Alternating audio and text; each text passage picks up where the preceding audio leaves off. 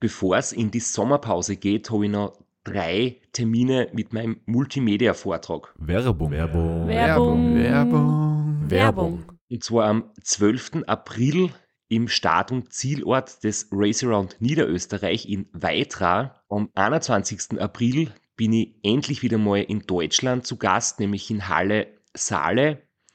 Und nach fünf Jahren Pause bin ich am 25.05. wieder in Kärnten. Und zwar in der Artbox in St. Gertraud bei Franschach. Es gibt ein paar Highlights vom Race Across America, Einblicke in meinen 24-Stunden-Rekord und natürlich ganz viele Anekdoten, teilweise auch sehr lustige, aus meinen beiden Teilnahmen beim Transcontinental Race. Wir haben sicher auch Zeit zum Plaudern, zum ein bisschen Fachsimpeln und gemeinsam einen schönen Abend zu genießen. Ihr findet alle Infos, alle Termine auf meiner Website auf www.christophstrasser.at. Dort gibt es auch die Links und die Möglichkeit, Tickets zu kaufen. Bis bald. Werbung. Werbung. Werbung. Werbung. Werbung Ende. Herzlich willkommen bei Sitzfleisch dem erotischen Podcast mit Florian Kraschitzer und Christoph Strasser.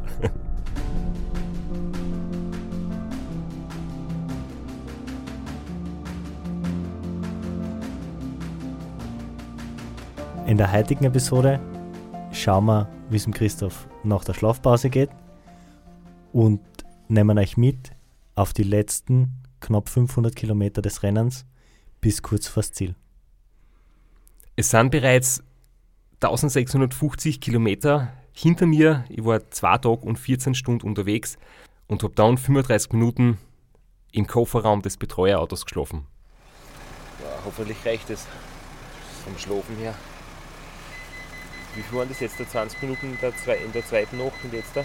Halbe Stunde? Das waren halt 35 Minuten.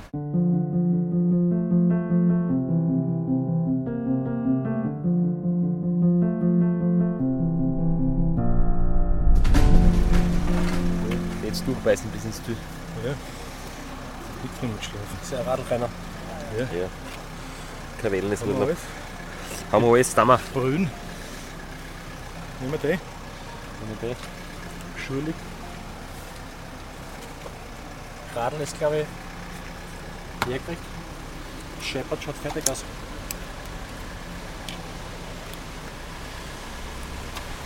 Hopp. Das dich. Schule.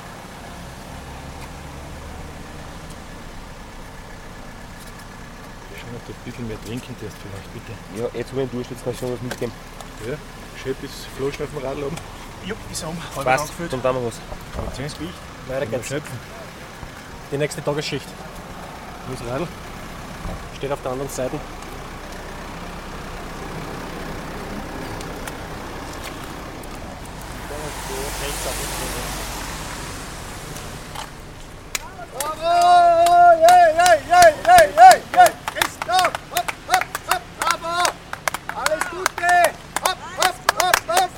Beides nicht. Bravo! Yes, super!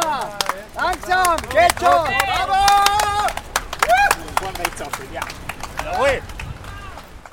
Ganz ausgeschlafen von dir da. Ja, ich habe in meiner eigenen Stimme da jetzt gerade gehört, ich war ein bisschen voller Datendrang und mir ist es gar nicht, äh, hat es gar nicht schnell genug gehen können, bis wir endlich wieder ins Fahren kommen.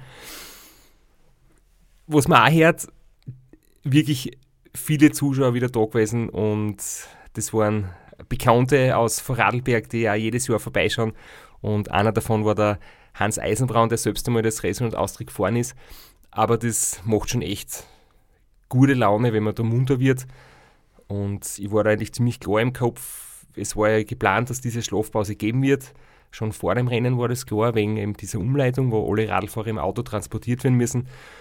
Und dementsprechend war ich da jetzt nicht verwirrt, sondern völlig klar und habe gewusst, jetzt geht es aufs Verschienerjoch. Nur was in der Pause passiert ist, was wahrscheinlich meine Laune ziemlich getrübt hat, habe ich halt nicht mitgekriegt. Ich wollte gerade sagen, zum Glück warst du wenigstens gut drauf. In der Crew war pures Drama in der Zwischenzeit, während du geschlafen hast. Ja, bitte erzähl uns mehr davon. Also es war wie angekündigt, wie geplant, wie gewusst von uns, da ist eine Umleitung, da darf man mit dem Radl nicht fahren auf der originalen Strecke. Du musst ins Auto, wir fahren mit dem Auto auf der Ausweichstrecke. Gut, wir sind zu dem Punkt, wo sie die Strecken trennen, wo die Umleitung beginnt, hingefahren, einpackt, dich schlafen gelegt und sind dann losgefahren. Und sind ein paar hundert Meter auf der falschen Strecke gefahren, auf der Originalstrecke. Vielleicht nur für die Ortsinsider. Die Strecke geht normal über den Thüringer Berg. Das ist ein wirklich steiler Anstieg. Dann geht es nochmal nach unten und dann geht der große Anstieg aufs Verschienerjoch los. Und den ersten Teil, diesen Thüringer Berg, da, um den geht es, den sind wir eben quasi umfahren, den haben wir uns quasi unter Anführungszeichen erspart. Und diese Umleitung war eigentlich, wenn ich mich jetzt nicht täusche, eine behördliche Vorgabe, weil dort die Straßen so eng ist und das nicht gewünscht war von der dortig zuständigen Stelle, dass dort die Radfahrer auffahren und es zu, als zu gefährlich erachtet wurde. Und wir haben die einpackt und sind losgefahren und sind natürlich auf der Originalstrecke weitergefahren, ein paar hundert Meter, bis der Fehler bemerkt wurde, umgedreht und dann ganz normal auf der Umleitung dorthin gefahren, äh, wo dann wieder zum Radfahren war. Und dann ist der Anruf von der Rennleitung gekommen und wir haben jetzt endgültig unseren zweiten Penalty gekriegt. Das hat konkret folgendes Kassen, dass wir jetzt da eine Viertelstunde Zeitstrafen oder zugekriegt haben. Das heißt, insgesamt waren es 21 Minuten mit den sechs Minuten vom Start. Ja, und mit allem, was wir bisher gesagt haben, ein Penalty an sich geht in Ordnung als Summe unserer Verfehlungen. Aber der Penalty für dieses unter Anführungszeichen Vergehen ist sehr diskutabel. Also ich sehe es bis heute nicht ganz ein, dass man dafür ein Penalty kriegt, weil das ist eigentlich bei so einem Ultrarennen normale Vorgehensweise. Wenn man sie verfährt, die Originalstrecke ver verlässt, dreht man um und fährt wieder zurück auf die richtige Strecke. Das ist für mich kein Grund, ein Penalty zu geben. Wir haben es aber nicht beeinsprucht, weil wir aus der Summe unserer Fehler bis zu diesem Zeitpunkt es eingesehen haben, dass unser Penalty gebührt. Aber das Vergehen an sich, der Auslöser für einen Penalty, bin ich bis heute noch nicht überzeugt davon, dass das eine gute Entscheidung der Rennleitung war. Ja, in der Episode 2 haben wir mit Michi Nussbaum auch über das Thema indirekt, wir wollten jetzt noch nicht damals die Details erzählen, um nicht aus der heutigen Episode die Spannung raus vorwegzunehmen. Aber wir haben auch nach dem Rennen dann noch drüber diskutiert. Also ich selbst am allerwenigsten, weil ich das da immer noch nicht gewusst und auch bis ins Ziel noch nicht gewusst. Ich habe noch mitgekriegt, dass dann der Christian Schebert, der im, der Scheb, der im Auto gefahren ist und halt quasi in, der, in dem Moment das Auto gelenkt hat, der war selber so enttäuscht und der war so äh, unzufrieden mit sich selber, der hat sich Vorwürfe gemacht und ich habe dann zu ihm gesagt, okay, es ist vollkommen wurscht, es ist okay, es ist ein normaler Fehler, der jedem einmal passiert. Mir passieren Fehler, in Flo passieren Fehler, dir passieren Fehler und in Summe, wir waren im Lesertal nicht wirklich brav, unter Anführungszeichen. Ähm, da hat uns der Rainer begleitet als, als Zuschauer quasi, was man eigentlich nicht darf für ein paar hundert Meter. Wir haben ein paar Mal die Lautsprecher zu laut eingesetzt und dann haben wir den zweiten Penalty gekriegt. Sehe es nicht schlimm, jetzt im Nachhinein, aber wenn das natürlich rennentscheidend gewesen wäre, ja, dann hätten wir uns, glaube ich, würde man jetzt nicht so locker drüber reden. Und das Problem, wir haben in Lex, nachdem er einen Fehler gemacht hat, schon rausgehauen und dafür in Shep geholt. in Shep haben wir jetzt nicht mehr rausgehauen können. Vor allem hätten wir in Vorarlberg so schnell keinen Ersatz gefunden. ja, und dann sind wir halt weitergefahren. Ne? Es ist uns nichts anderes überblieben. Ähm, ich glaub, Aber ich, ich möchte es vorwegnehmen, die Nachtschicht ist fehlerfrei, fehlerfrei geblieben. Seit dem Ähm, was noch wichtig ist zu wissen, jeder Teilnehmer hat 45 Minuten brauchen müssen für die Umleitung, damit da kein Wettkampf entsteht, welches Betreuerteam da schneller mit dem Auto durchfährt. Ähm, das heißt, wir haben, ich glaube, 35 Minuten ungefähr braucht für die Umleitung und haben dann noch 10 Minuten warten müssen. Nach 45 Minuten haben wir das Rennen dort fortgesetzt. Ich habe davon 35 Minuten im fahrenden Auto geschlafen. Weiß davon nichts mehr, also ich gehe davon aus, ich habe festgeschlafen. Und ja, dann war eben dieser Anstieg aufs Verschiedenerjoch im Regen. Steil war es, kalt war es, aber ich war doch ein bisschen erfrischt von dem, von dem kurzen Schlaf und bin dann verhältnismäßig zügig aufgefahren. Verschiedenerjoch? Ist der, ist der herum eigentlich eine Seilstation zum Abdrucken oder nicht? Oder ist die nächste Nein, das unten? ist auch unten. Ist ein Auge, ne? Ja, was willst du hören?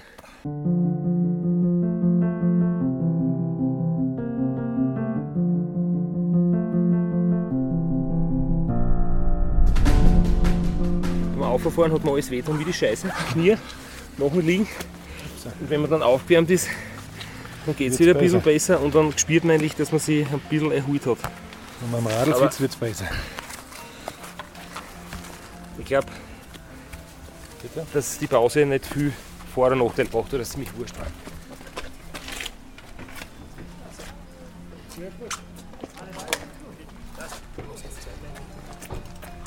Drinnen? Ja, geht.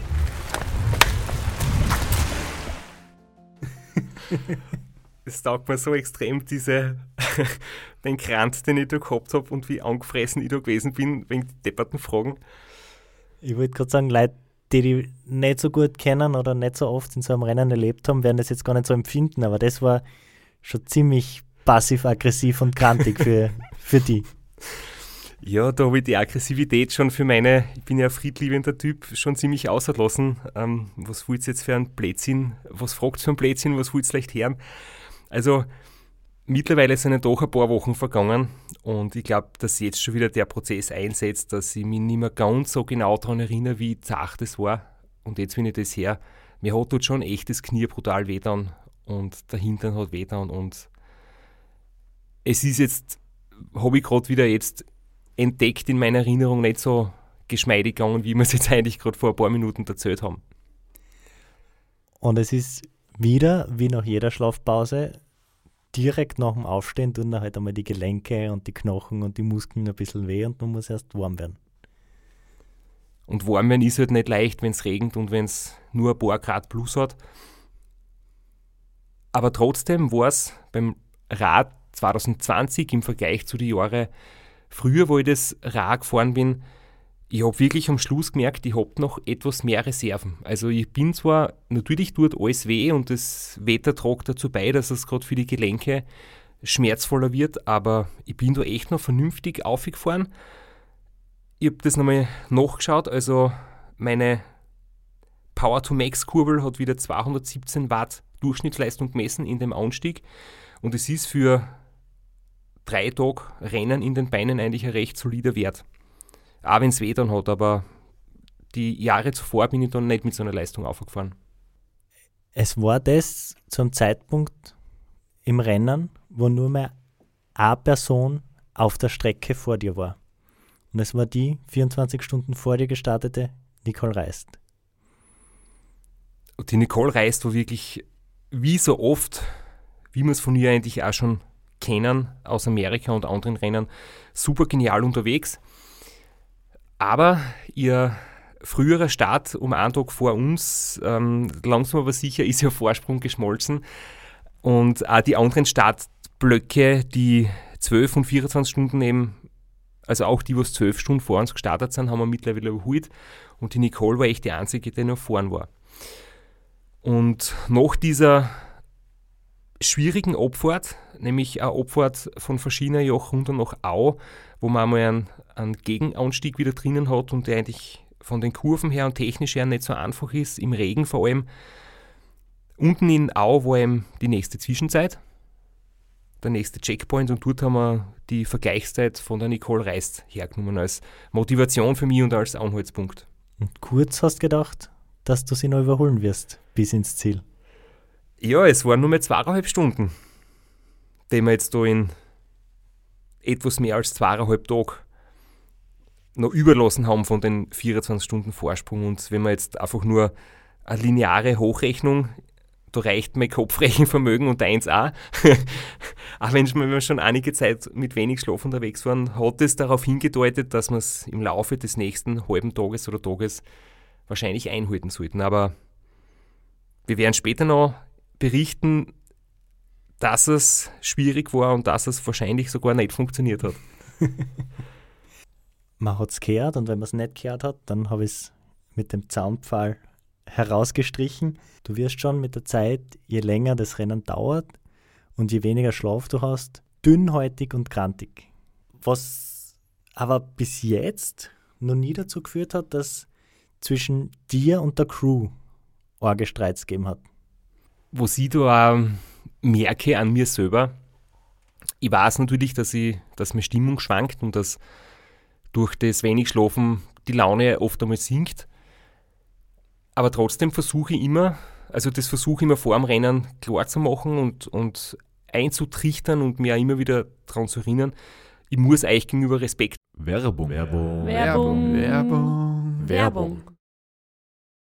Flo, bist du auch schon so aufgeregt, wenn du an den April denkst? Jedenfalls. Äh, wenn du das gleiche meinst wie ich, dann bin ich schon sehr voller freudiger Erwartung. Voriges Jahr haben wir erstmals einen Live-Podcast gehabt und weil das einfach so ein super schöner Abend war, werden wir das wiederholen. Und zwar dieses Mal im Zuge des Neusiedlersee Radmarathons in Mörbisch. Ja, und zwar werden wir uns am Freitag, dem 19.04. im Strandhaus Mörbisch die Ehre geben und mit einem unglaublichen Überraschungsgast äh, einen Live-Podcast aufnehmen. Also allein schon wegen dem Gast bin ich so nervös. Ich hoffe, dass du nicht dich ins Publikum setzt äh, und zuhören wirst, aber ich muss sagen, der, der, Gast ist wirklich grandios und ich würde sagen, wir hören einfach einmal, was er zu dem Ganzen sagt. Hallo, Johnny Holland hier. Heute stehe ich natürlich wieder am Start beim Neusiedlersee Radmarathon. Immer ein Highlight des Jahres. Nebenbei bin ich all live beim Podcast beim Neusiedler Radmarathon. Es wird mich natürlich riesig freuen, wenn ihr live dabei seid und dass wir vielleicht kurz über ein paar Höhepunkte aus meiner Karriere reden können. Sehen wir uns dann. Wer die legendäre Stimme noch nicht erkannt hat, das war Johnny Hogerland, legendärer Fahrradprofi und Pensionsbetreiber in Kärnten. ja, und noch unter anderem dreimaliger Teilnahme oder Finish bei der Tour de France, jetzt auch im, in der Radmarathon-Szene sehr erfolgreich und sehr umtriebig. Und ja, wir freuen uns sehr, dass wir mit ihm äh, den Abend gestalten können. Und natürlich haben wir auch was zu gewinnen. Und zwar gibt es für zwei Personen jeweils ein Ticket und einen Startplatz für entweder Zeitfahren oder Radmarathon. Zeitfahren ist am Samstag, Radmarathon am Sonntag. Das heißt, es sind zwei Tickets, zwei Startplätze und gewinnen tun die, die folgende Frage richtig beantworten. Wie viele Tage ist Johnny Hogerland bei der Tour de France 2011 im rot-weiß gepunkteten Bergtrikot unterwegs gewesen? Schickt uns eine E-Mail an sitzfleisch.christophstrasser.at wir freuen uns auf eure Teilnahme, wir freuen uns auf äh, den Live-Podcast im Strandhaus und vor allem auf unsere Teilnahme, weil wir beide haben auch eine Startnummer und werden Samstag beim Zeitfahren dabei sein.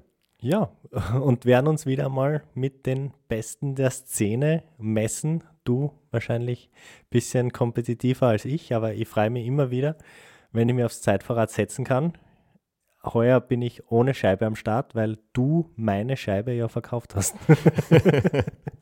Vielleicht können wir nur in der Leihgeschäft einfällen. Werbung. Werbung. Werbung. Werbung. Werbung, Ende. Voll bleiben. Und wenn einmal mir vorkommt, ich habe einen Anzipf oder mit zipft irgendwas an, weil ihr irgendwas gemacht habt oder nicht gemacht habt, was ich mir vielleicht anders vorstelle, ich bin mir immer dessen bewusst, wir sind alle gemeinsam in einem Rennen, wir wollen alle gemeinsam so schnell wie möglich bis ins Ziel. Wenn es eine Meinungsverschiedenheit gibt, brauche ich jetzt nicht herumhacken drauf, sondern muss schauen, wie wir aus der Situation rauskommen, wie wir das lösen können. Wobei das natürlich mit Schlafentzug, mit schwankender Laune halt nicht immer leicht ist. Und was auch lustig ist, wir haben einmal mit dem Kogi zwei Episoden aufgenommen am Ende der ersten Staffel und mir fällt dem selber auf, es ist für mich viel leichter, gut gelaunt zu bleiben oder wenn ich schlecht gelaunt bin, das nicht aussehen zu lassen, wenn jetzt zum Beispiel weiß, du bist Teamchef oder der Max redet mit mir, als mit dem Kogi, weil mit dem Kogi bin ich halt seit Jahren auf gut bekannt und wir sind Cousins und wir haben uns schon irgendwann im Leben einmal alles gesagt. Und da ist ein anderer Grundrespekt da, wenn man sein halbes Leben oder mehr als sein halbes Leben mit wem intensiv verbringt, als wie wenn man sich bei den Rennen trifft und sonst ein bisschen weniger. Und da tue ich mir leichter, zum Beispiel dir gegenüber, mir einen blöden Spruch zu verkneifen. Beim Kogi hätte ich es vielleicht gesagt. Und du hast das beim Kogi ja tatsächlich gesagt. Es gibt die Geschichte vom Around Austria, wo wir dir den Schlafplatz nicht schnell genug hergerichtet haben. Aber das kann man in der entsprechenden Episode nachhören. Aber es gibt eine ganz legendäre Geschichte von dir. Ich glaube, damit beginnt sogar dein Buch wo du im Chef das Bier verweigerst, weil er so blöd ist zu dir. ja. Du ist in den Appalachen beim Race Across America so gewesen, dass ich mir einbildet habe, wir fahren zum vierten Mal den gleichen Anstieg und der Chef hat mich halt drüber informiert und er hat sich wirklich bemüht und er hat es super gut gemacht, mir zu erklären, dass alles in Ordnung ist und dass wir beim Ram sind und dass wir auf Siegeskurs sind und dass wir morgen ins Ziel kommen und es ist alles gut. Und ich habe dann irgendwie gesagt, ja, okay, dann ist es halt so, aber wie dann der nächste Crewwechsel war und der Kogi mich gefragt hat, wie es mir geht, weil er vom Chef gehört hat, ich war ein bisschen schlecht drauf in der letzten Schicht, habe ich gesagt, naja, der Chef hat mir irgendeinen Blödsinn erzählt, der kriegt im Zü sicher kein Bier von mir. und, aber das hat sich natürlich alles aufgelöst. Wir haben im Zü nicht nur ein Bier getrunken, sondern sogar zwei und es hat alles passt. Wobei jetzt blöd gesagt Streit zwischen Crew und Fahrer ja nicht so dramatisch ist.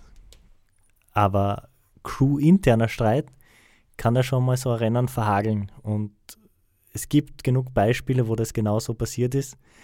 Deswegen ist es auch für die Crew nicht immer einfach, mit sehr wenig Schlaf, unausgewogener Ernährung immer gut drauf zu sein und so auch die, die Ticks und Macken der anderen immer so leicht wegzustecken, muss man halt einfach schauen, dass man irgendwie eine Crew findet, die funktioniert einfach, damit sowas nicht passiert, weil es einfach blöd wäre, sie Rennen so zu verhauen. Ich bewundere euch alle da für das ja wirklich sehr, dass ihr tagelang auf engem Raum im Auto miteinander gut auskommt und nicht nur lustig sein müsst zwischendurch, sondern auch Verantwortung tragen, Entscheidungen treffen. Und das, wenn der vielleicht gerade wie andere ins Ohr schmatzt, weil er gerade was isst. und das ist halt für mich komplett unvorstellbar. Für mich gibt es nichts Schlimmeres, wie wenn ich andere Leute beim Essen zuhöre. Das ist auch ein Thema, ich tue daheim, wenn ich mit der Sabine Abend ist, gerne in Radio auftragen, damit wir nicht uns gegenseitig kauen hören. Also ich bin da ganz komisch drauf und auch wenn ich in Kogi hin und wieder gehört habe, wenn er gerade mit der Hand ins Chipsbackerl fährt und dann schmatzend mir übers Mikrofon was durchsagt, das bringt mich fast zu Weißglut. Und wenn ich mir denke, ich sitze da im Auto und er schmatzt mir ins Ohr, muss ich sofort die Vorstellung da abbrechen, weil sonst drei durch. Vor allem bei drei Leuten in einem Auto, da hat immer einer eine Hand in einem Chipsbackel und einer schmatzt. Also das ist eine Nervenprobe. Und vor allem, wenn du dabei bist, hat zumindest immer einer die Hand bei den Süßigkeiten. Aber zurück zum Rennen. Nach dem Verschienerjoch kommt noch der Hochtanberg. Ein schwieriger Berg, aber die richtige Schlüsselstelle, die noch einmal von der Crew und von dir alles abverlangt, ist der Fernpass. Das mag jetzt vielleicht unglaublicher klingen, warum der Hochtanberg, also für jeden, der den kennt, mag das vielleicht wirklich erstaunlich klingen, weil der Hochtarnberg ist ähnlich wie das Verschienerjoch, also ein wirklicher Prüfstein. Höhenmeter und, und Steigungsprozent sind ordentlich, aber da ist man einfach in einer idyllischen, schönen Landschaft unterwegs. Da ist das Panorama wirklich ein Traum. Da gibt es ja dieses Foto, das man sehr oft sieht, oder diese Stelle mit dieser hochgestellten, freigestellten Serpentinen ähm, quasi, das ist ein ganz berühmtes Platzl dort. Es ist schön zum Fahren, anstrengend, aber der Fernpass ist dann eben ganz das Gegenteil. Es ist leichter Anstieg, man merkt gar nicht viel davon, aber es ist jetzt unglaublich viel Verkehr, wirklich brutal viel Verkehr. Das ist dieser Abschnitt in Tirol, wo man eigentlich täglich nur hört, wie viele wie viel Minuten oder Stunden man im Stau steht, wenn der Durchzugsverkehr aus Deutschland nach Italien Richtung Brenner einsetzt. Also der Fernbus ist jedes Mal eine Nervenprobe für mich und fürs Team. Es gibt, glaube ich, keine Tages- und Nachtzeit, wo du das österreichische Radio einschaltest und dort wird nicht über einen Stau am Fernpass berichtet. Da ist unglaublich viel Verkehr zu jeder Zeit und das ist echt schwierig zu nicht schwierig zu schwierig zu bewältigen als Gespann aus Pacecar und Radfahrer, vor allem in der Nacht, wo man ja gemeinsam bleiben muss. Tagsüber hat das als Radfahrer ein bisschen mehr, mehr Freiraum und kannst zwischen den Autos ein Stückel Viere fahren, aber es ist unglaublich stressig. Es gibt ein paar Passagen, wie zum Beispiel durch die Ortschaften ähm, Biberwier, wo man dann auch durchfährt. Da fährt man von der, von der großen Straße ab, von der Autostraße, wo es dort ist, und auf die kleine Straßen durch den Ort durch und ein paar Kilometer später wieder auf die große Straßen drauf. Wir haben das heuer gut erwischt. Also wir waren zu einer Tageszeit dort, wo es hell war. Es war mitten am Tag und dementsprechend war der Verkehr. Aber das haben wir gut gemacht. Das Auto ist immer wieder ein Stück vorausgefahren, hat mich vorbeifahren lassen und ich war im Kopf so gut drauf, dass ich mir keinen Stress gemacht habe und mich nicht verunsichern habe lassen. Das war aber nicht immer so. Ich kann mich zurückerinnern an ich weiß jetzt nicht, vielleicht war es 2015 oder 2016, es ist ja komplett egal. Da war es ihm so, das Auto steht im Stau. Okay, ich habe was zum Trinken dabei, weiß, wo ich hinfahren muss. Es gibt eh nur A-Straßen. Es gibt gar keine Möglichkeit abzuzweigen oder sich zu verfahren. Ich bin dann trotzdem beim nächsten Rastparkplatz stehen geblieben, bin von der Straße abgefahren, bin vom Radl abgestiegen und war einfach nervös, fix und fertig, habe nicht mehr gewusst, wo ich hin muss, habe auf meinem Handy herumprobiert, auf Google Maps die Strecke nachzuschauen und bin erst fünf Minuten später wieder weitergefahren, wie mir sicher genug war, dass das eh alles passt. Und es war einfach nur der Stress, der im Kopf entsteht, aus Müdigkeit und aus viel Verkehr. Und es ist nicht nur eine Pendel- und Transitstrecke, es ist eine Strecke für viele Touristen und ein ganzer Parkplatz voller deutscher Touristen hat da ein spezielles Erlebnis gehabt. Das kann man dann in der vorigen Staffel nachhören, was die über die Autolautsprecher alles miterleben haben dürfen.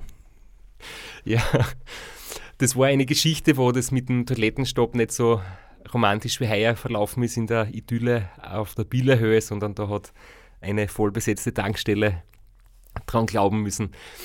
Aber jetzt wieder zurück zum Rennen. Es hat heuer am Fernbus eine interessante Passage gegeben, nämlich in der Abfahrt. Ich weiß gar nicht, Flo, ob du das weißt, aber da haben wir eigentlich auch recht gut reagiert. Da ist plötzlich war ein gröberer Stau. Also wirklich so nicht, nicht ähm, der Verkehr, der einfach langsam ist, sondern da ist ein Unfall passiert. Und dann stehst du natürlich in der, in der Schlange vom Stau und überlegst, wenn ich jetzt als Radlfahrer vorausfahre, könnte sein, dass das Auto länger steht. Wenn das ein, zwei Stunden steht, muss ich ausgerüstet sein für ein, zwei Stunden allein fahren mit Verpflegung, mit Licht, weil da ist es schon Richtung Dämmerung gegangen und es ist alles ungewiss. Und dann bin ich eben vorbeigefahren in der Abfahrt an den stehenden Autos, habe vorne gesehen, die Unfallstelle war bereits geräumt, es war nur ein kleiner Unfall mit einem Blechschaden und dann habe ich sofort nach hinten telefoniert. Jungs, ihr könnt es euch gefasst machen, in ein paar Minuten geht es weiter. Und dann bin ich eigentlich nur ein paar Kilometer allein gefahren und dann war das Team bald wieder bei mir. In ähnlichen Situationen, zurückerinnern, hat es schon mal gravierende Fehler gegeben, wo ich dann ohne Handy unterwegs war, zum Beispiel beim Race Around Ireland. Das Team hat mich dann nicht mehr gefunden und das war ein ganz wieder Stressfaktor. Oder man bleibt einfach stehen und verliert Zeit und in dem Fall, glaube ich, haben wir das gut gemacht und das war eigentlich nur so eine kleine Seitengeschichte, aber es war nicht wirklich ein großer Faktor danach wieder Innsbruck Ortsdurchfahrt, wieder Stress und dann wieder das Inntal raus, wieder viel Verkehr, aber im Vergleich zum Fernpass um einiges angenehmer. Da war dann wieder der Crewwechsel. Also, ihr habt sie dann quasi die Tagschicht wieder abgelöst im, im Raum Innsbruck.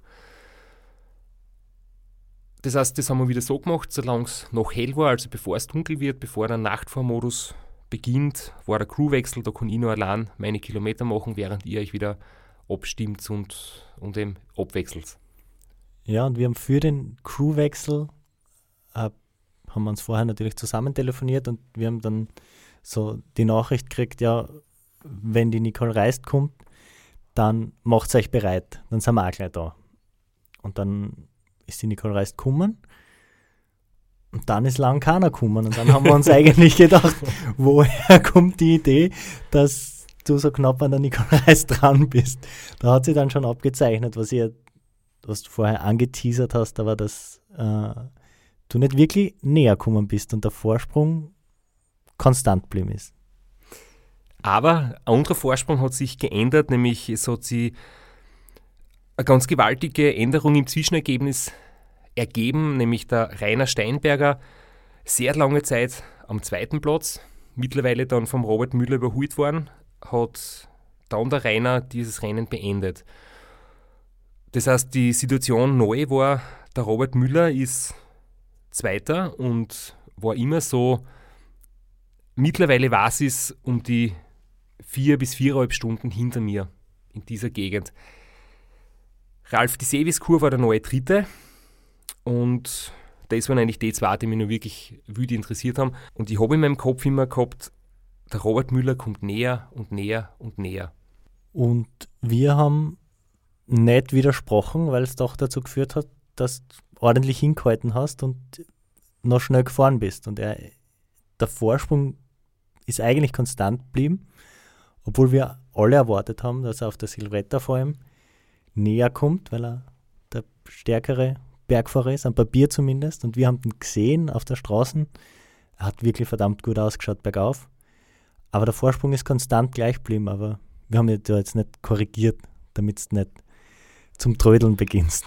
Ich weiß ja das bis heute gar nicht, ob ich mir das schlussendlich einbüdert habe oder ob ihr euch oder vielleicht war es die Tagschicht, ich weiß es nicht mehr, einmal beim GPS-Tracker vielleicht verleiten habt lassen und es falsch interpretiert habt, nämlich dass man nicht die tatsächlichen Zeiten bei der Zwischenstation anschaut, sondern die Kilometerabstände am GPS-Tracker. Und es kann natürlich, je nachdem, ob man gerade mit Schritttempo steil bergauf fährt oder schnell bergab, können Sie die Kilometerabstände deutlich unterscheiden. Vielleicht habt ihr mir da eine Info gegeben, die nicht ganz passt hat, aber in meinem Kopf war wirklich zwischendurch drinnen, Robert Müller nur mehr drei Stunden, nur mehr zwei Stunden hinter mir. Es wird richtig knapp, ich muss richtig Gas geben. Ich glaube, das habt ihr nie gesagt, oder? Das kann ich für die Nachtschicht zumindest ausschließen, dass wir ja absichtlich falsche Zwischenergebnisse gegeben haben. Was ich aber nie ausschließen kann, ist ein, äh, ein Zahlendreher oder sich in der Zeile zu verschauen. Das soll schon mal vorkommen sein. Das Intor ist ja grundsätzlich einer der angenehmeren Streckenabschnitte, weil auch wenn es in Tirol ist, ist es dort fast die flachste Passage im ganzen Rennen. Und von Innsbruck durch Wörgl bis nach Kufstein geht es wirklich sehr zügig und schnell dahin. Normalerweise. In dem Jahr hat uns etwas einen Strich durch die Rechnung gemacht. Der Regen, ja. Es hat zwar, ich sag's wieder, ich bleib dabei, weniger Reibung, wenn es regnet. Man ist schneller mit dem Radl. Aber es war wirklich sintflutartiger Regen. Es war ab Innsbruck bis ins Ziel eigentlich fast brutal, wie viel Niederschlag das da gegeben hat. Und das, was leider auch stimmt, dass es zwar vielleicht weniger Rollwiderstand gibt, aber wenn man sich dann halt Regenhosen anziehen muss, also diese Überhosen, Regenjacken, äh, ich glaube, das ist dann halt leider der zehnfache negative Ausschlag in der, in der Gleichung.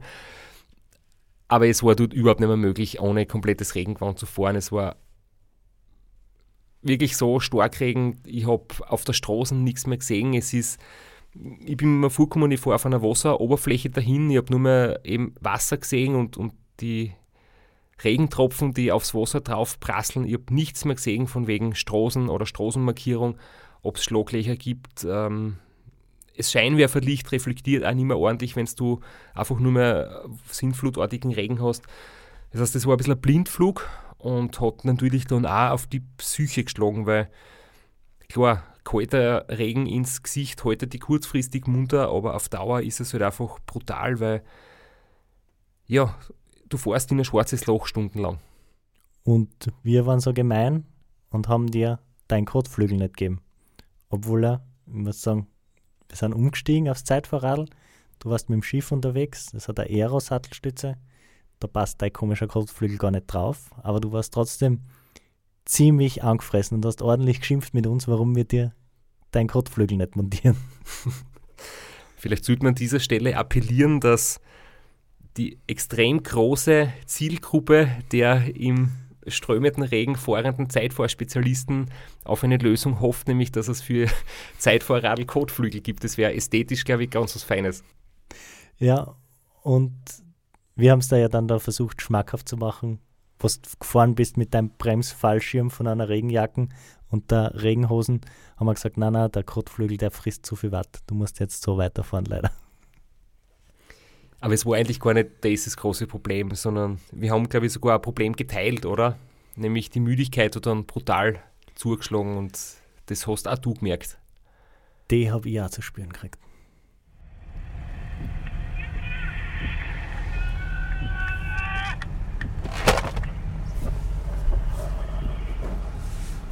Das gibt es auch nur beim Ra. Halb eins in der Früh und voller Schüttregen irgendwo. Ich weiß nicht einmal in welchem Bundesland wir sind mehr.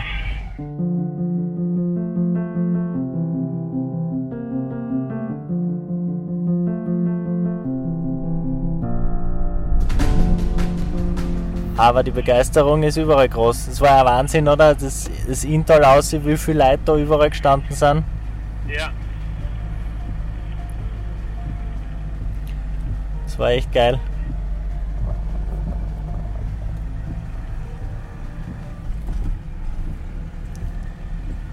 So, da vorne geht es einfach ganz normal, Straßenverlauf folgen, gerade drüber.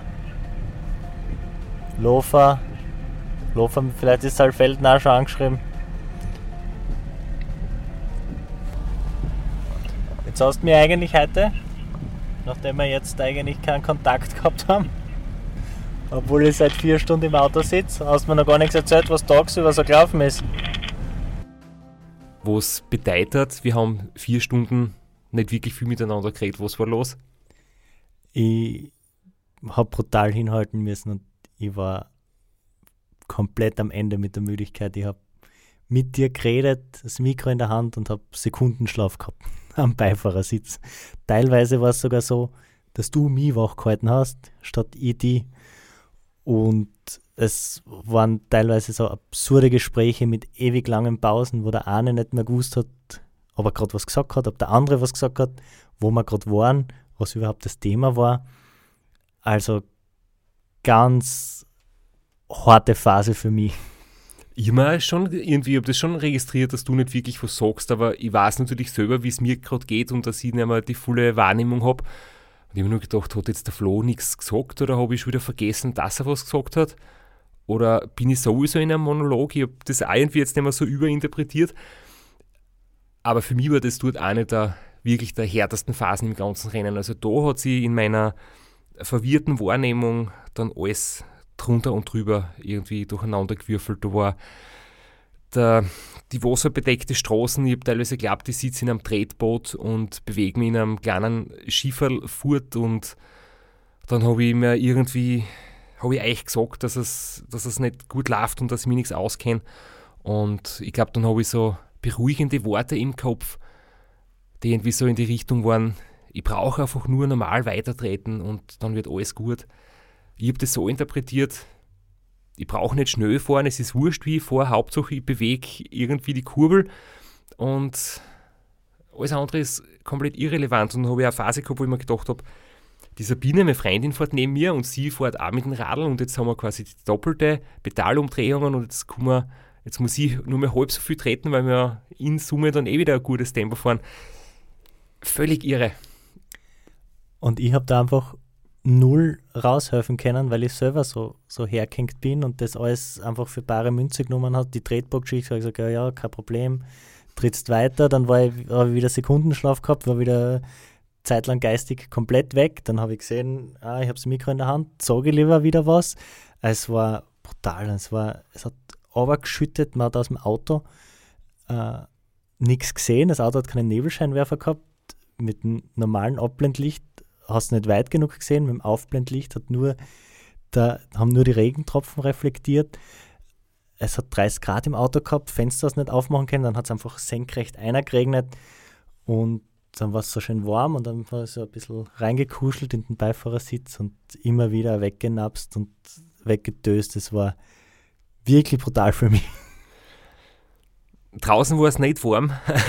ich kann mich noch erinnern, es war eher im Gegenteil, es war ziemlich kalt, aber es hat sich halt einfach ewig zart und dieses Stickerl von Wörgl über Lofer bis nach Saalfelden ist jedes Jahr hart. Das ist irgendwie ein Moment und das hat auch der Sevi Zotter mir schon erzählt. Für ihn war das damals genauso hart, wie er beim Restaurant Austria Zweiter geworden ist.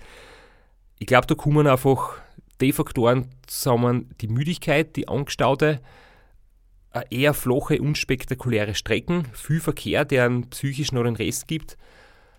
Und deswegen ist dort, glaube ich, für jeden ziemlich hart. Und das Gefühl, dass man bald im Ziel ist, wovon man sich einfach ein bisschen täuschen lässt und eine Theatern lässt, es ist noch verdammt weit von Saalfelden. Das unterschätzt man immer jedes Jahr aufs Neue ein bisschen. Ja, stimmt. Und ich weiß noch, ich habe mir echt gedacht, ich komme aus der Situation nie mehr außer das hört einfach nie mehr auf, der Regen und die, die, die, die Verwirrung und ähm, plötzlich steht das Schützalfelden da und ich dachte, Wahnsinn, irgendwie ob Tretboot oder Radl, komplett wurscht, aber plötzlich sind wir echt in Saalfelden. Und von dort habe ich einfach auch wieder die, die mentale Sicherheit, von dort kenne ich mich aus, da fährt man in diesen Groben nach Maria Alm, da geht es leicht bergauf, da kommt man langsam sicher zum letzten Anstieg, zum Anstieg zum Filzensattel und da weiß ich einfach von dort weg, wenn ich Saalfelden erreicht habe, dann bin ich eigentlich echt wieder klar im Kopf und da geht es dann mehr oder weniger in den allerletzten Abschnitt. Ja, und als hätte man einen Schalter umgelegt, auch im Pacecar, ich war nicht der Einzige, der hergehängt ist, Ortsdurchfahrt Saalfelden, alle drei, zack, wieder voll da. Du wieder voll da. Und dann war es richtig Glas da, Richtung Filzensattel, eine, äh, da ist wieder ordentlich was weitergegangen. Da war geile Stimmung im Auto, geile Stimmung bei dir, das war, das war ziemlich cool. War es eine kleine Denkaufgabe? Weißt du noch, was der Hummelmodus ist?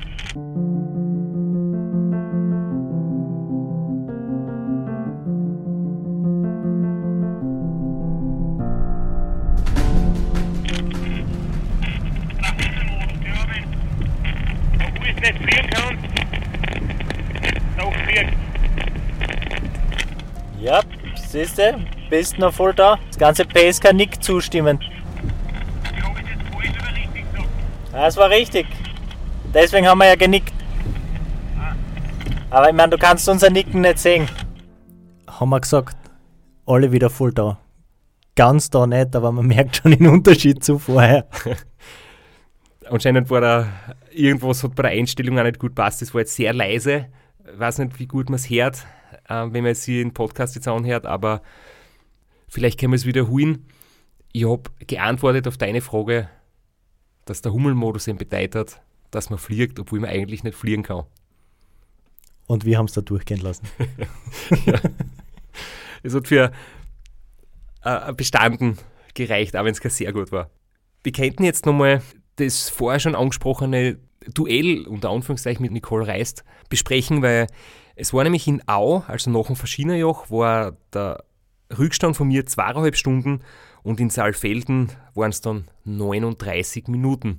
Also, auch wenn mir das jetzt nicht so wichtig war, aber es ist doch immer wieder erwähnt worden, ihr wolltet mich damit irgendwie auch motivieren und jetzt haben wir gedacht, 39 Minuten, jetzt habe ich doch fast zwei Stunden aufgeholt und die 39 Minuten, die schaffen wir hoffentlich noch. Und ob du das schaffst oder nicht schaffst, das hören wir uns dann in der nächsten Episode an.